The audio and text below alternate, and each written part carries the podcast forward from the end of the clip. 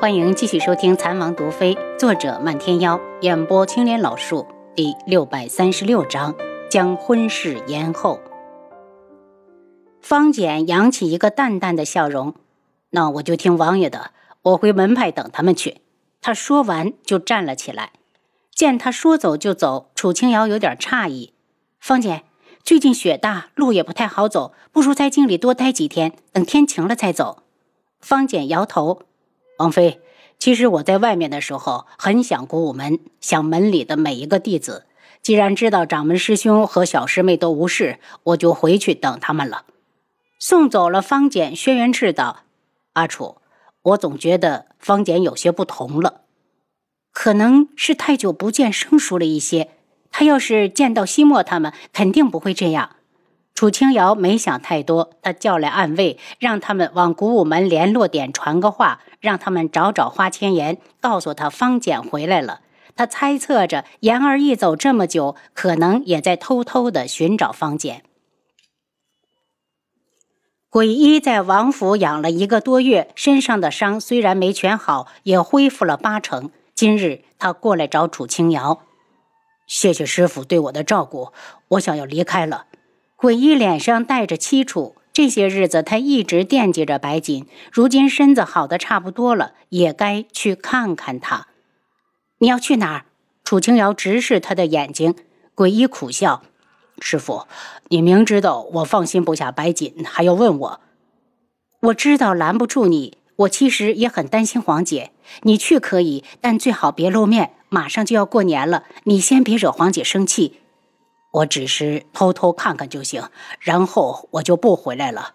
我想在暗处守着的，免得童无再算计他。那你去吧，路上小心。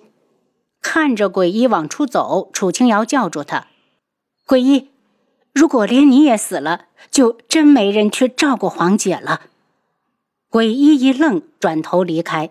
楚清瑶是怕他像上次那样主动去送死。至于最后他们之间到底会如何，白锦又会不会原谅他，就让时间来决定吧。鬼医走后，外面就开始下雪。楚清瑶担忧的道：“是，前一段运到毒军和暗军过冬的物资，也不知道够了没够。大冷的天，可别冻到了他们。”够了，轩辕志道：“都是按人头采购的，就连五十里外的家属也人人有份。”又过了几日，楚清瑶收到了赤罗国罗兰公主的来信，告诉她是国师简腾阳抓走了安国公，两人似乎达成了什么协议。末尾还重点提了一下婉妃，说她在新皇登基后自请去了安堂带发修行。收到信的当天晚上，无双就从九月国赶了过来。阿楚，秋恒被人劫走了。我沿着线索查到了赤罗国，看来暗国公根本就没失踪，一直躲在暗处伺机而动。不，我刚刚接到的消息，你看看。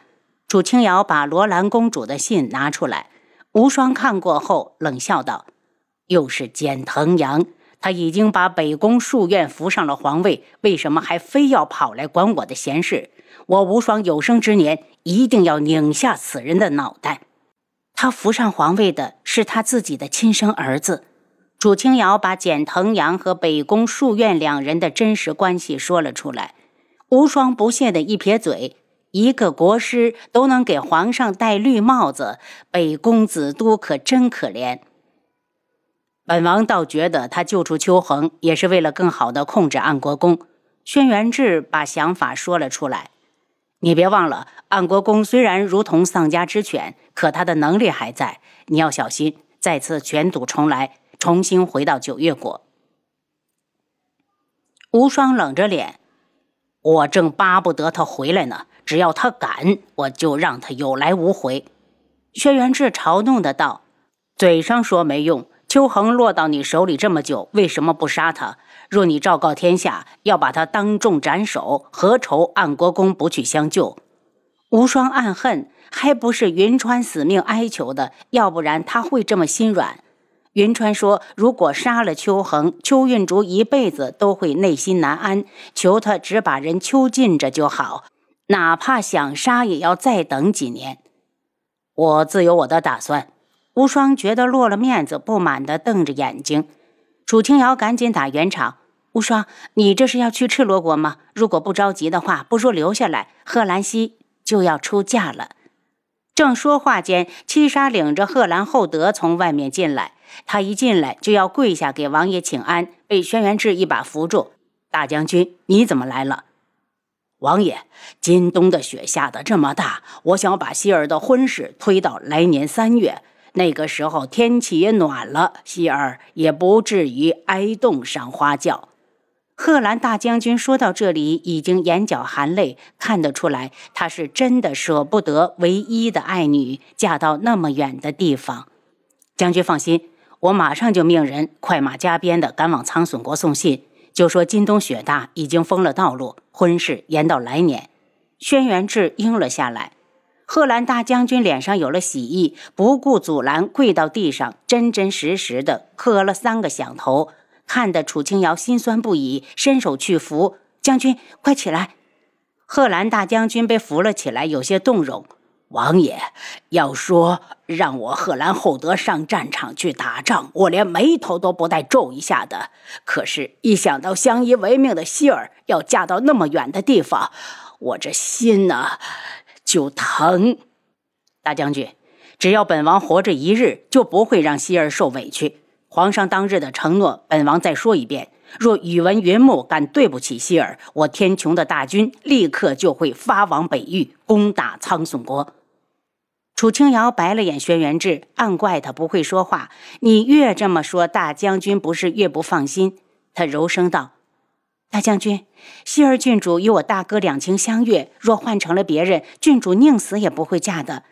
大哥对郡主也绝对是出自真心。你想想，他登基之后，至今后宫空悬，身边连一个妃子都没有，为的就是要告诉所有的朝臣，他宇文云木今生今世只认定贺兰溪一人。大将军眼中流露出期盼，再怎么不舍，他也是当爹的，也希望自己的女儿嫁得幸福。他叹了口气：“王妃说的，老臣都懂。老臣不求别的，只求希儿过得快乐。大将军要是不放心，等他们成亲之后，我们可以一起偷偷的去看希儿。要是发现云木敢对她不好，我们就把郡主领回来，给她重新找个婆家。”楚清瑶说的一板一眼，煞有其事。大将军被他一说，心里亮堂了些，对着大家一礼，便匆忙离开。他的希儿年后就要嫁人了，留给他们父女的时间真的不多了。目送大将军出去，楚清瑶心里发酸。他一定要告诉云木，如果可以，尽量每一年都要带着贺兰溪回家一趟。他娶的不只是自己心爱的女子，还是一位父亲捧在手心里的女儿。无双道：“既然郡主的婚事拖到了来年，我明日就去赤罗国。我要探探简腾阳的底细。你若能杀了秋恒，再推到他身上，他们的关系就会不攻自破。”轩辕志目光沉暗，觉得暗国公这件事上是无双太心慈手软了。无双起身道：“你们都不问问我白锦怎么样，过得好不好吗？再不问我就要走了。”轩辕志讽刺地看着他：“太子殿下真是英雄难过美人关，连我留在尊门的暗卫都没发现。”无双怒哼一声：“暗卫！”敢在白锦眼皮子底下现身吗？我可是当面观察的。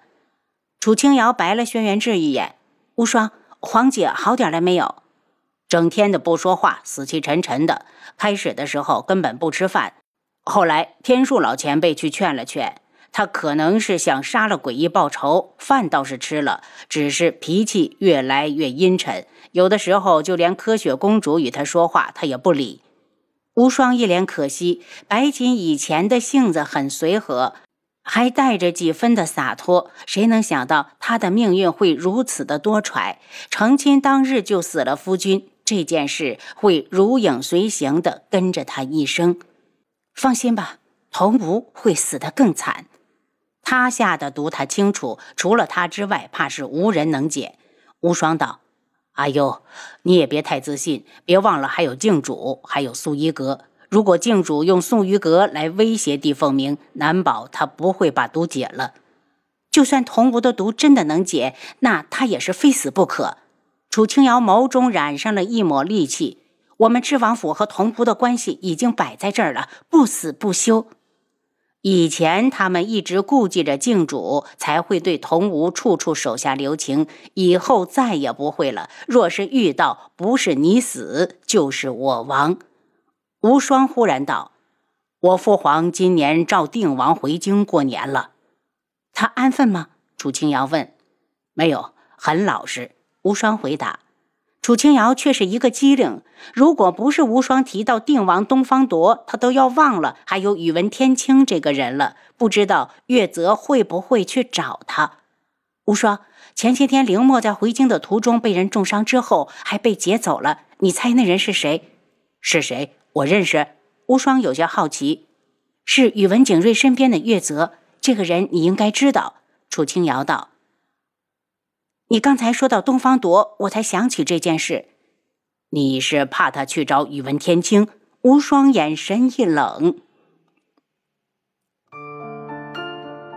您刚才收听的是《蚕王毒妃》，作者漫天妖，演播青莲老树。